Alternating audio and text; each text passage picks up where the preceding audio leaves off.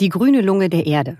So kennen die meisten von uns den Amazonas-Regenwald. Aber ist dieses Bild eigentlich korrekt? Hm. Genau damit beschäftigen wir uns in unserer zweiten Folge Explore rund um das Thema Amazonien. Schön, dass ihr wieder dabei seid. Stellt euch mal vor, ihr steht auf der Spitze des Eiffelturms. Über euch der blaue Himmel, eine warme Brise im Gesicht. Nur unter euch, da ist nicht die Stadt der Liebe, da ist nicht Paris, sondern da ist ein unendliches, riesiges, grünes Meer an Baumkronen. Das ist kein Traum, das ist die Realität. Und auf genau so einen Turm mitten im Amazonas-Regenwald nehmen wir euch heute mit. CO2. Lebenselixier und Klimakiller zugleich. Kohlendioxid, ohne dieses kleine Molekül gäbe es einfach kein Leben auf der Erde. Was der Regenwald damit zu tun hat und wie ihr Klimaskeptikern mit ganz einfachen Fakten souverän gegenübertreten könnt, ja, auch das gibt's in dieser Folge. Themenmonat Amazonien, Folge 2 Wissenschaft und Technik. Wir sind eure National Geographic Podcast-Redakteure Daniel Lerche und Inka Kiewit. Hi zusammen.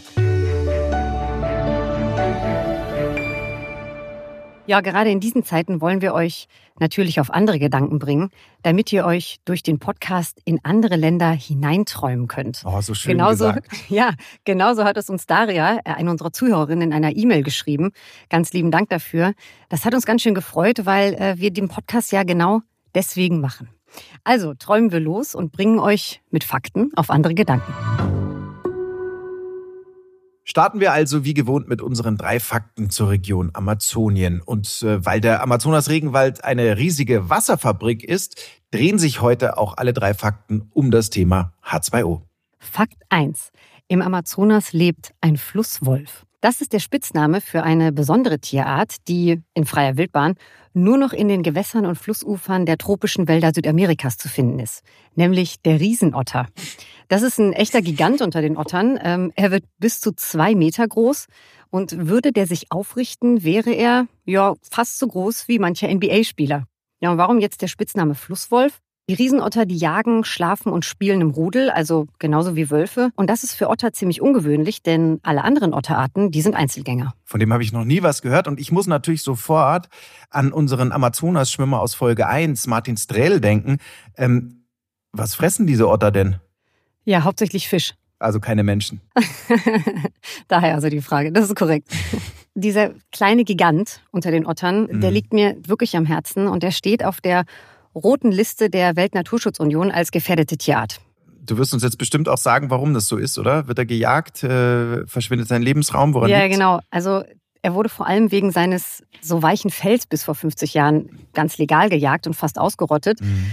Und die Jagd auf ihn, die, die ist so simpel, weil er so sozial ist. Die spielen und fischen ziemlich laut zusammen. Also man hört die äh, mhm. auf, auf, auf ganz weite Ferne. Dazu kommt noch, dass sie ganz monogam leben. Und zwar, und jetzt wird's sehr schön, nur für die eine ewige Liebe, sodass sie sich dann auch nach dem Tod des Riesenotterpartners keinen neuen suchen.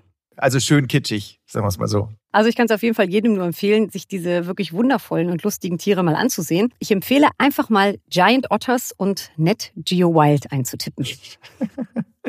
Inkas äh, Stimme wird ganz blumig. Man merkt, das sind deine absoluten Lieblingstiere, gell? Ja, ich, äh, hat man wahrscheinlich auch ein bisschen gemerkt. Ja, ein bisschen. Und das Gute, äh, und wirklich das Gute zum Schluss, die Riesenotterpopulationen, die erholen sich ganz, ganz langsam wieder. Zumindest in Peru, Brasilien und Kolumbien. Wenn ja, wenn ihr Lebensraum der Amazonas-Regenwald gesichert bleibt. Fakt 2. Im Amazonas wird mit giftigen Lianen gejagt. Seit langer Zeit verwenden viele indigene Völker im amazonischen Regenwald ein Gift, das aus Lianen stammt, den sogenannten Timbo-Lianen. Um Fische zu fangen, werden Lianenstücke zerquetscht oder direkt an einem über dem Wasser hängenden Stamm zerschlagen. Der giftige Saft, der tritt dann aus ins Wasser. Die Fische werden betäubt, treiben an die Oberfläche und können dann abgefischt werden. Und nach dem Auskochen können die Fische sorgenfrei gegessen werden. Nur die Brühe, die muss man wegschütten, sonst droht ein Ausflug zur Toilette. Weißt du, was ich mir übrigens vorgenommen habe? Nein. Ähm, ich möchte sehr gerne mein botanisches Wissen vertiefen, Aha. gerade aus dem Amazonas-Regenwald. Ich äh, möchte tiefer recherchieren. Ich bin angefixt. Ja. ja, solltest du machen. Und das macht den Regenwald ja auch weiterhin so wertvoll und so schützenswert. Da gibt es so viel, was noch gar nicht entdeckt ist. Da ähm, kümmert sich jetzt Frau Kiewit auch noch Absolut. drum. Absolut. Fakt 3. Ein fast kochender Fluss fließt durch das Amazonasgebiet. Es gibt tatsächlich einen mysteriösen Fluss in Peru, der so heiß ist, dass Tiere, die da reinfallen, einfach verbrühen. Boah. Und Krass. das, das ist wirklich spektakulär, denn der fast kochende Fluss, der ist über 700 Kilometer entfernt vom nächsten aktiven Vulkanzentrum. Hm. Kann also, also höchstwahrscheinlich, nichts mit dem Vulkan zu tun haben. Der Name des Flusses, der lautet Shanai Timpishka. Und lange war nicht klar, ob es diesen Fluss überhaupt gibt. Der National Geographic Explorer und Geophysiker Andres Russo, der hat aber dann vor zehn Jahren die Existenz dieses mysteriösen Flusses bewiesen und seine Vermutung, der Fluss wird durch reine Erderwärmung erhitzt. Das ist ja Wahnsinn. So. Noch nie ja, von gehört. Ist auch wirklich so. Ich wollte dann mehr wissen und äh, habe ihm dann einfach mal eine Sprachnachricht geschickt, warum denn dieser mysteriöse Fluss mitten im Amazonaswald in Peru kocht. und ähm, Andres Russo, der hat mir viele Sprachnachrichten geschickt und die habe ich einfach mal kurz zusammengeschnitten. If you look at the earth, the deeper you go into the earth, the hotter it gets. And in the case of, of the boiling river, you have water going deep, deep into the earth, flowing underground for some time and some, oh, quite a distance. You'll see what later. Um, and coming back up to the surface really quickly. So it's think about your blood running through your veins, right? You've got hot blood running through your veins. The earth has hot water running through its cracks and faults. And basically, the boiling river, an easy way to think about it, again, it's, it's a comparison. It's like an earth artery that's coming up to the surface. Lots of water, lots of heat, and it's coming up very quickly. Also das fand ich ja wirklich einen schönen Vergleich, die Arterie der Erde und dieses brodelnde Wasser, das dann ziemlich schnell aus den Tiefen der Erde hochkommt. Mhm. An der heißesten Stelle hat Andres ja wirklich eine Temperatur von 99,1 Grad Celsius gemessen.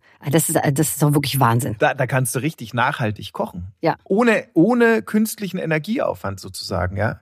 99,1 Grad. Ähm, Wer sich in der Küche einigermaßen auskennt, der weiß, dass ein, ein Ei, ums hart zu kochen, braucht, glaube ich, wenn ich es richtig im Kopf habe, noch so 82 Grad ungefähr. Dann werden äh, Dotter und Klar ähm, hart. Ja. Das heißt, du kannst da ganz locker deine Eier äh, in einem Fluss kochen. Und wie gesagt, also ich hatte ja von dem, von dem Fluss noch nie gehört. Wie, wie ist Andres Russo auf den gekommen? Das ist auch spannend. Der hat als Kind von seiner Familie immer wieder von diesem Fluss äh, erzählt bekommen. Mhm. Hat dann auch seine Kollegen gefragt äh, und wollte dann irgendwie wissen, ob es diesen Fluss überhaupt geben kann. Und die haben immer Nein gesagt. Aber seine Tante, mhm. die war tatsächlich schon mal da und hat ihn dann quasi als Guide durch den amazonischen Regenwald geführt. Und dann haben sie auch diesen, diesen kochenden Fluss gefunden. Und der Fluss, der ist ein heiliger Ort, nämlich vom indigenen Volk der Aschaninka und der Schamane vor Ort hat dann Andres Russo und seinem Team quasi den Segen gegeben, als erste Geowissenschaftler da vor Ort Proben entnehmen zu dürfen. Ja, aber das Ganze, das bleibt weiterhin mysteriös. Ich bin gespannt, was Andres Russo dann nächstes Jahr so über dieses scheinbar einzigartige hydrothermale System unserer Erde enthüllen wird.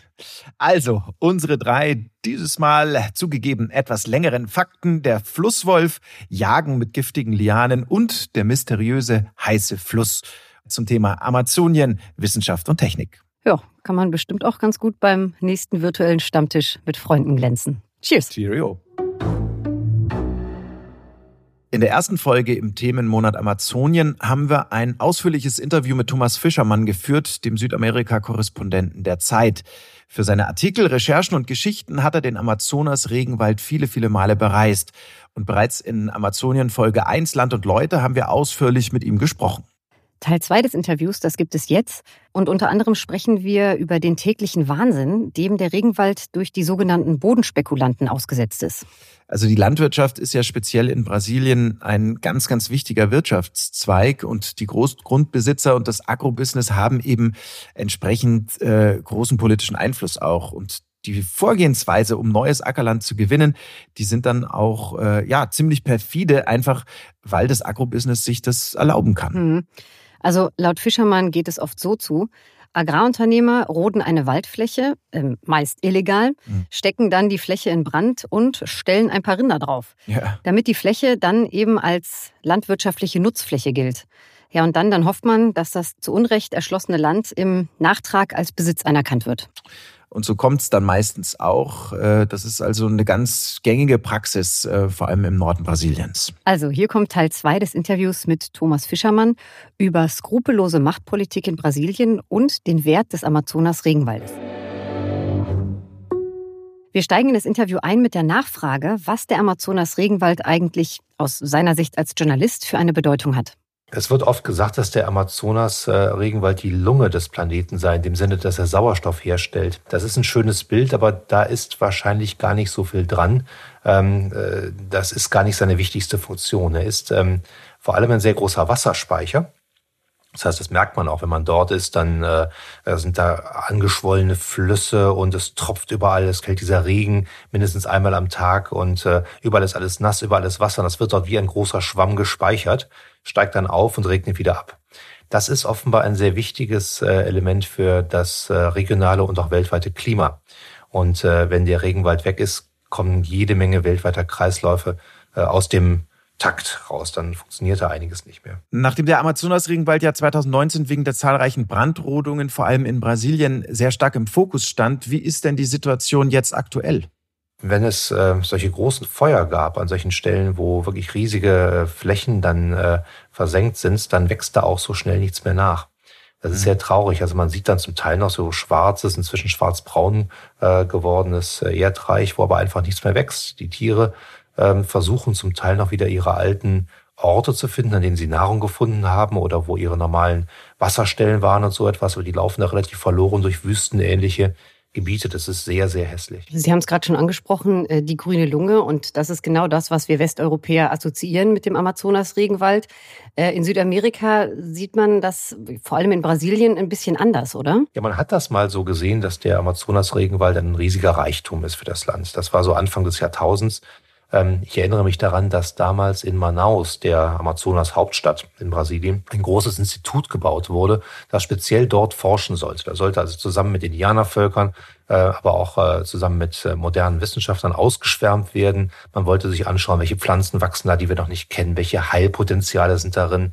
Die haben Bodenmikroben genommen und weiterverarbeitet zu möglichen Heilmitteln, Antibiotika und so etwas. Und da gab es mal kurz diesen Traum zu sagen, wir brauchen hier nichts abzuholzen, wie das früher der Fall war, sondern wir nutzen diesen ganzen Bioreichtum und äh, bauen darauf eine schönere neue Welt auf. Und äh, irgendwie ist daraus leider nicht so viel geworden. Das Institut ist heute halb äh, verfallen am Rand der Stadt Manaus. Äh, die Forschung liegt lahm, großteils erstickt in Bürokratie und allen möglichen Ängsten, äh, die dort vorliegen. Das ist an sich eine sehr traurige Entwicklung. Dabei ist das Potenzial noch da. Es gibt immer wieder solche Cowboy-Wissenschaftler, die da reingehen, in den Amazonaswald irgendwelche Pflanzen nehmen, irgendwelche Proben nehmen und daraus eine Medizin machen zum Beispiel. Sie haben von Ängsten gesprochen. Welche Ängste sollen das denn sein? Ach, das ist ähm, äh, in Brasilien eine sehr komische Sache. Es gibt eine interessierte Schicht von Großgrundbesitzern, Latifundienbesitzern und die besitzen dann wirklich nicht einfach nur ein großes Stück Land, wie das bei uns in Deutschland der Fall wäre, sondern die besitzen, was bei uns vielleicht schon ein kleines Land sein könnte als Fläche.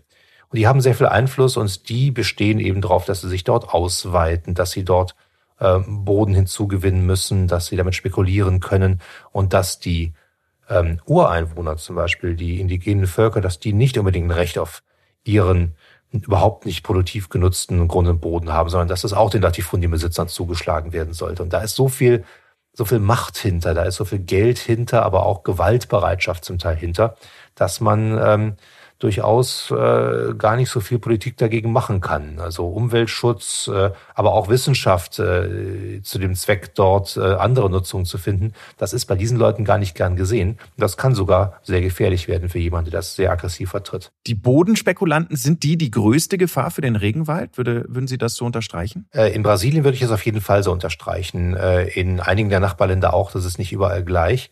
Aber in Brasilien ist das so. Ähm, äh, wirtschaftlich gesehen braucht Brasilien keine Abholzung Amazonas zu betreiben. Äh, es gibt genug Ackerland, äh, massenhaft, die können äh, ihre ähm, Produktion verdoppeln oder verdreifachen auf dem Ackerland, das sie bereits haben. Das gilt auch für das Weideland. Ähm, äh, und so ist diese Spekulation, dass man in den Amazonas geht und dort Land erwirbt oder einfach besetzt und dort einfach abholzt, ähm, einfach nur das, eine Spekulation auf eine Zukunft, in der man das Land vielleicht doch gebrauchen könnte. Das ist nur gar nicht abzusehen. Das ist ein reines Spielen, Kräftemessen äh, unter diesen Großspekulanten, unter diesen sehr mächtigen Menschen dort in Brasilien und äh, es ist komplett sinnlos. Deswegen sind diese Leute eine sehr große Gefahr. Also schon seit Jahren werden die Invasoren aggressiver. Das sind äh, Goldgräber, das sind Holzfäller, das sind Spekulanten und äh, Viehwirte, die dort ihre Rinderherden aufstellen wollen. Äh, die dringen ein, zum Teil sehr gewaltsam und äh, machen einfach, was sie wollen.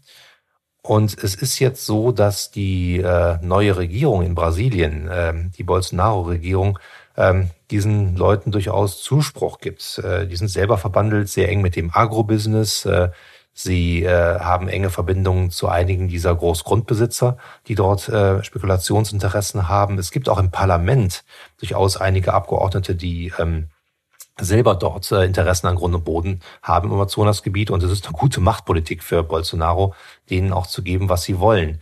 Und die entsprechenden Polizeitruppen und Aufsichtsbehörden, zum Beispiel die Waldschutzbehörde ähm, des Landes, die sind quasi zurückgepfiffen worden. Die dürfen nicht mehr viel machen. Da sind sogar Beamte dann, die äh, Strafgelder ähm, äh, erlassen wollten. Die sind zurückgepfiffen worden, entlassen worden ähm, haben Disziplinarverfahren bekommen und äh, man hat sich zum Teil bei Goldgräbern und anderen Eindringlingen dann entschuldigt dafür, dass äh, die Behörden so rabiat gegen sie vorgegangen sind. Das ist ein ganz unglaubliches äh, Verhalten der Regierung. Herr Fischermann, ich bin äh, großer Freund von abschließenden Worten. Würden Sie noch einmal für uns zusammenfassen, warum muss der Amazonas-Regenwald unbedingt geschützt werden? Wenn wir ihn jetzt nicht schützen, wenn wir jetzt nicht das große Abholzen äh, irgendwo eindämmen, dann gibt es den Amazonas-Regenwald wahrscheinlich bald nicht mehr. Äh, das geht nicht einfach so schrittweise weiter. Jetzt im Augenblick sind bereits seit Beginn der 70er Jahre äh, ungefähr 20, 22 Prozent der Waldfläche verschwunden. Das ist jetzt nicht so, dass dann in ein paar Jahren 23 Prozent weg sind, dann 24, 25, sondern irgendwann sind 50, 60 Prozent auf einen Schlag weg, weil nämlich solche Regenwälder kippen.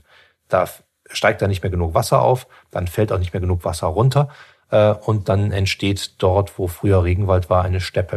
Und dann verlieren wir dieses Gebiet, dann verlieren wir dieses äh, Gebiet, äh, das für uns alle wichtig ist, weil es das Klima mitreguliert und weil es dort große äh, biologische Reichtümer noch zu entdecken und zu nutzen gibt. Äh, und all diese Menschen, die dort leben, verlieren ihren Lebensraum und wir verlieren das Wissen äh, um ihre Kulturen, um ihre Weisheiten, um ihre Einsichten, ähm, über ein ja vielleicht auch etwas besseres Leben, als wir es im Westen manchmal führen. Viele Wissenschaftler, die sind sich ja einig, warum äh, die gelegten Brände im Amazonas-Regenwald so verheerend waren im letzten Jahr. Denn der Wald, der ist einfach ungewöhnlich trocken.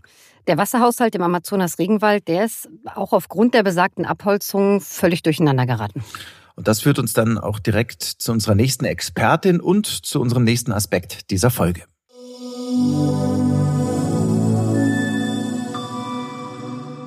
Diese dünne blaue Linie über der Erde, die ist für uns ganz normal, aber wir würden einfach nicht existieren ohne sie. Welchen Einfluss hat der Amazonas-Regenwald auf unsere Atmosphäre? Das versuchen Wissenschaftler in luftiger Höhe herauszufinden. Ja, in der Tat luftige Höhe. Mitten im Amazonas-Regenwald steht nämlich ein Messturm, der ist so hoch wie der Eiffelturm, sogar noch einen Meter höher, nämlich 325 Meter. Ein schmaler rot-weißer Turm aus Stahl, der weit über das Blätterdach des Regenwaldes herausragt.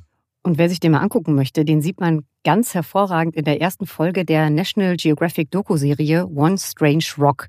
In der ersten Folge geht es um das Thema Luft auf unserer Erde. Stehen die Klimaforscher oben auf diesem Turm, dann liefern ihre Messinstrumente nicht nur Daten, sondern sie können auch mit bloßem Auge den Fluss der Wolken über dem Amazonas-Regenwald ganz genau beobachten. Und die Leiterin des Messturmprojekts, das ist Professor Susan Trumbor. Ihre Klimaforschung ist preisgekrönt und sie ist die Direktorin am Max-Planck-Institut für Biogeochemie in Jena. Ja, mit uns hat die amerikanische Wissenschaftlerin über ihre Arbeit im Regenwald gesprochen, über Wolken und darüber, wie der Regenwald der Erde hilft zu atmen. Zwischendurch fassen wir wie gewohnt immer mal wieder das englische Interview für euch zusammen und ergänzen. Ich wollte zu Beginn von Professor Trumbo wissen, warum da dieser stählerne Turm im Amazonas-Regenwald in Brasilien eigentlich steht. First, thank you for having me. Um, the Amazon Tall Tower Observatory, or ATO as we call it, is um, a very high platform because we want to get high above the rainforest canopy and study the regional effects of the interactions between rainforest and atmosphere and how those are going to impact climate and atmospheric chemistry. And as a tourist, could I visit you there too? Unfortunately, no. We limit the travel to Atto for researchers only. Part of that is because uh, the tower is located inside a, a reserve um, that is where people are just not allowed to go in general. And we have special permission to do the research there. I can absolutely imagine that standing there at a height of more than 300 meters above this giant green mass of plants. Does it give you a feeling of freedom or inner calm? So it's really amazing. It's it's a rare opportunity to get above the rainforest floor. I mean, when we typically walk through a rainforest, we're actually in the part that's, you know, the most dark and warm. And then as you go up through the canopy, you know, the humidity goes down. You start to see the sunlight. You can see far into the distance. And uh, for us, that means unbroken forest just uh, from horizon to horizon. So it's amazing. And how often have you been up there? I've only been up there, um, unfortunately, a few times. Uh, there are some people who have to climb once or twice uh, in a day. Really? Um, so okay. it's uh, quite an effort to go up. It's, you know, you can imagine many, many, many stairs to climb. Um, no elevator? No, uh, there's an elevator, but uh, it's only for equipment. it's not really for such a pity human use. Yeah, so that's another uh, reason. It's it's you have to work hard to get there, um, but it is worth it. Ja, Professor Trumper und ihr Team, die wollen also die Interaktion zwischen dem Amazonas-Regenwald und der Atmosphäre besser verstehen können und wie der Regenwald unser Klima beeinflusst. Die äh, Forschungsstation, die liegt in einem Reservat, sodass dort keine Touristen auf den Turm oder zur Forschungsstation vordringen können. Die Wissenschaftler haben eine spezielle Genehmigung am Amazon Tall Tower Observatory, kurz ATO genannt, zu forschen. Ja, ganz schöne Plackerei da oben auf den Turm zu kommen ohne Aufzug. Aber wie sie so schön sagt, das ist es absolut wert. Ja, und ähm, über den Baumkronen, dem Canopy, da würde ich wirklich auch gerne mal stehen. Und zwar vor allem, Inka, weil die Luft dort oben neben einigen anderen Orten zu einer der reinsten auf der Welt zählen soll. So yeah, the one of the reasons we located the Atto Tower where it is is it's in the center of this vast expanse of relatively undisturbed uh, tropical forest, and the air there in the, especially in the wet season, when we don't have a lot of fires in the surrounding regions, um, is among the cleanest in the world. So one of the things we want to understand is how forests interact with the atmosphere um, to make clouds and uh, rain. Uh, and uh, mm-hmm. a lot of that happens because the particles that are naturally in the atmosphere come from forests. They come from the pollen and the um, the gases that the forest emits that uh, react with other gases in the atmosphere.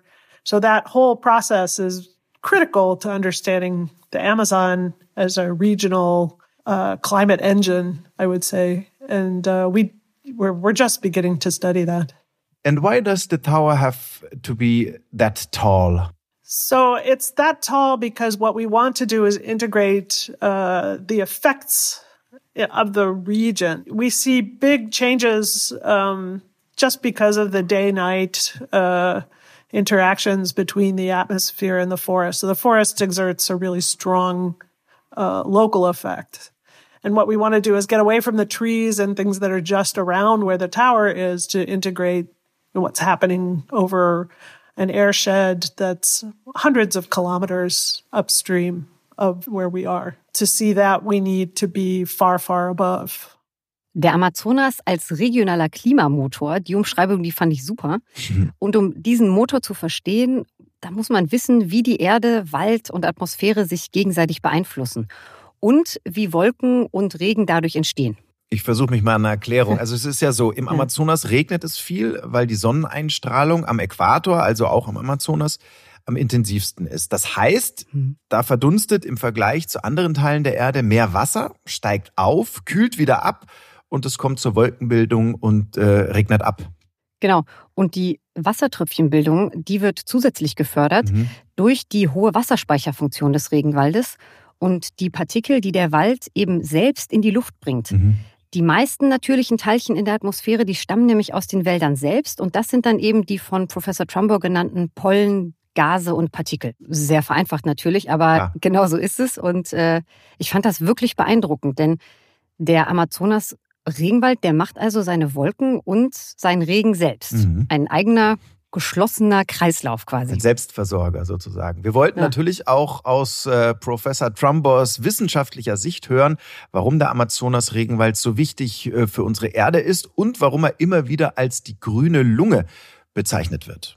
So even though um, it's only about 4% of the global land area, um, the forest there in the Amazon is responsible for about uh, 16% of, of global photosynthesis. So it's a very uh, important part of the global biosphere. And that's really important for uh, the carbon dioxide cycling. You know, we have tremendous amounts of carbon dioxide taken up by the plants every year by photosynthesis and then respired again. Most of it is respired again or, you know, released through decomposition of dead plant material.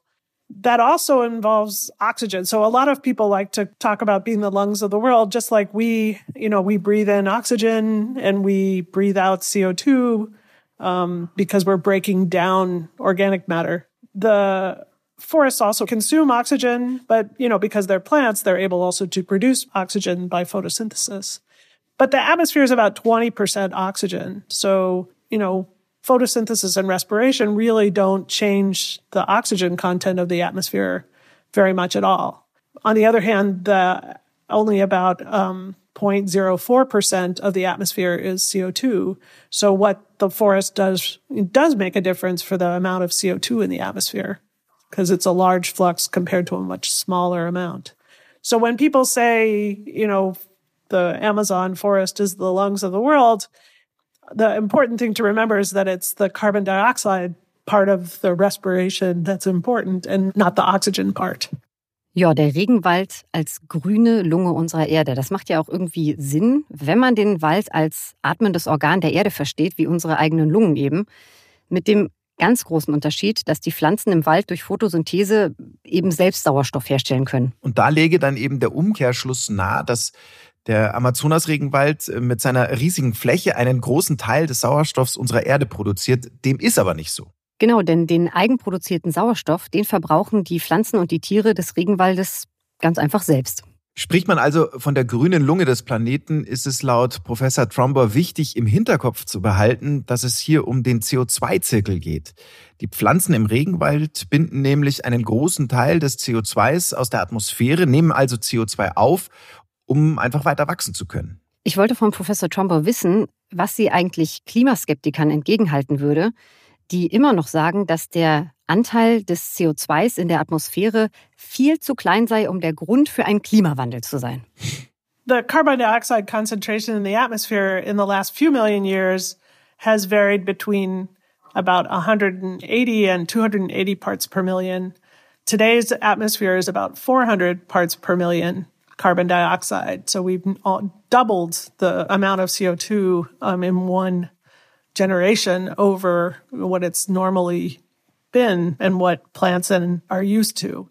If we go back further in time, the last time carbon dioxide levels were this high, we think was during um, a time several million years ago when there were no, there were much less uh, polar ice uh, ice cap. So there wasn't a Greenland ice sheet and there was less ice in the Antarctic.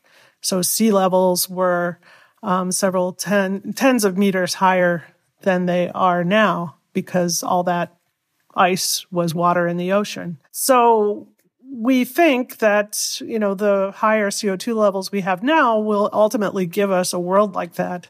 And then there's no question that that's, you know, what we're headed for if we keep pumping more CO2 in the atmosphere and do nothing to remove it. So I think the science is very clear. We, we know carbon dioxide warms uh, the planets. The models that we have completely agree with the theory um, and also now our observations of, of the warming that's going on. So I would say to the climate skeptics, it's up to them to provide an alternative hypothesis as to why the Earth is warming now in exactly the way we would predict it to be from theory and from our climate models. Could you give us, in some words, a best and a worst case scenario from your point of view? What is your vision? Okay. Well, I can see, you know, the, the vision for the Amazon future that I would say is the best case would be a thriving uh, bioeconomy where people um, can more sustainably live in and use the uh, resources that are in the Amazon forest. Um, that that population has a good standard of living um, at the same time. So you know both economic and um, environmental prosperity. I think the the less optimistic scenario would be um, that the population can increases dramatically without caring for maintaining the natural resources that are there. And as a result, you know, poverty is high and the services of the environment are lost and are not easy to or impossible to uh, regenerate. Also, die Wissenschaft ist da sehr klar. Machen wir so weiter, dann leben wir wieder in einer Welt ohne polare Eiskappen und wir verlieren Lebensfläche durch den höheren Meeresspiegel. Ähm, es gibt sie aber trotzdem immer noch diese Skeptiker, ja, Klimaveränderungen, die gab es schon immer und so weiter und so fort, heißt es dann ähm, von denen. Hm. Also klar, ne, die CO2-Konzentration in der Atmosphäre, die schwankt, mhm. aber eben über Millionen von Jahren hinweg und nicht in so kurzer Zeit und nicht in dieser Geschwindigkeit, also nicht über eine Generation. Das ist einfach viel zu schnell, um noch natürlich zu sein auch oft und äh, ungern gehört von Klimaskeptikern, der CO2-Anteil in der Luft ist viel zu gering, um einen Unterschied zu machen. Ja, also die Wissenschaft ist klar, sagt auch Professor Tromber, Kohlendioxid erwärmt den Planeten. Im Vergleich zu den anderen Gasen der Luft kann Kohlendioxid Wärmestrahlung aufnehmen und Kohlendioxid ist damit das wichtigste Treibhausgas. Und die Klimamodelle, die zeigen eine schnelle Erwärmung der Erde parallel zu unserem erhöhten Kohlendioxidausstoß. Also Daniel, ich weiß nicht, wie es dir ging, mhm. aber äh, ich habe mich gerade die ganze Zeit so ein bisschen an meine Schulzeit erinnert gefühlt, an die Photosynthese und den CO2-Zirkel und den Regenwald. Aber ich muss gestehen, es tut auch mal wieder ganz gut oder tat mir jedenfalls ganz gut, mich da noch mal wieder tiefer reinzudenken und das auch mal wieder zu verstehen.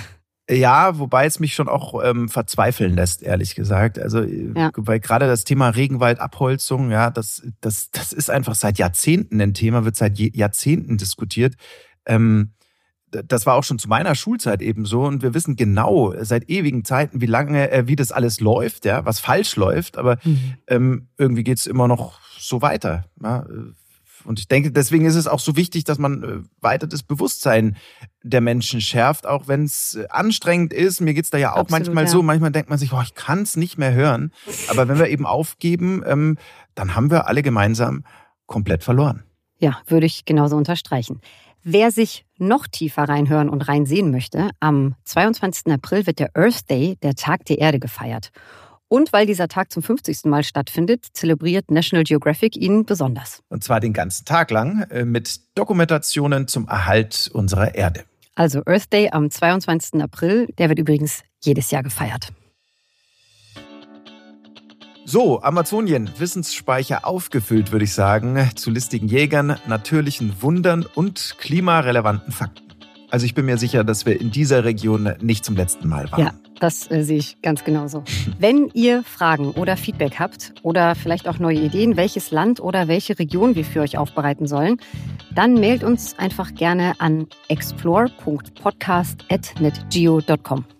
In den nächsten Folgen verschlägt es uns auf eine Insel, besser gesagt auf 18 Inseln. Die Färöerinseln stehen im Fokus unseres neuen Themenmonats. 50.000 Menschen, 70.000 bis 80.000 Schafe, zwei Michelin-Sterne und eine Sprache teilweise wie zu Wikingerzeiten.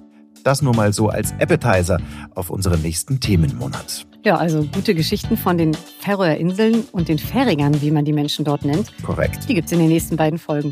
Bis dahin, wenn ihr wieder dabei sein wollt. Wir freuen uns. Ciao. Macht's gut. Bis dahin. Tschüss.